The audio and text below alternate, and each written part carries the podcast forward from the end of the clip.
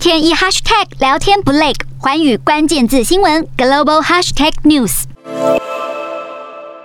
艾班尼斯说要展开澳洲与南太平洋国家的新时代。他领导的工党新政府采取的第一个步骤，就是宣布澳洲要减少碳排放，以弥补在气候行动上失去的十年。澳洲前任总理莫里森任内长期捍卫以煤炭发电。前能源部长更表示，未来数十年都会持续出售煤炭。这种态度等于是完全无视太平洋岛国邻居的心情。在气候变迁影响下，澳洲的太平洋岛国邻居面对的是海平面上升、陆地减少的末顶之灾。如今，埃班尼斯对邻国展现同理心，与前总理莫里森高高在上的态度大不相同。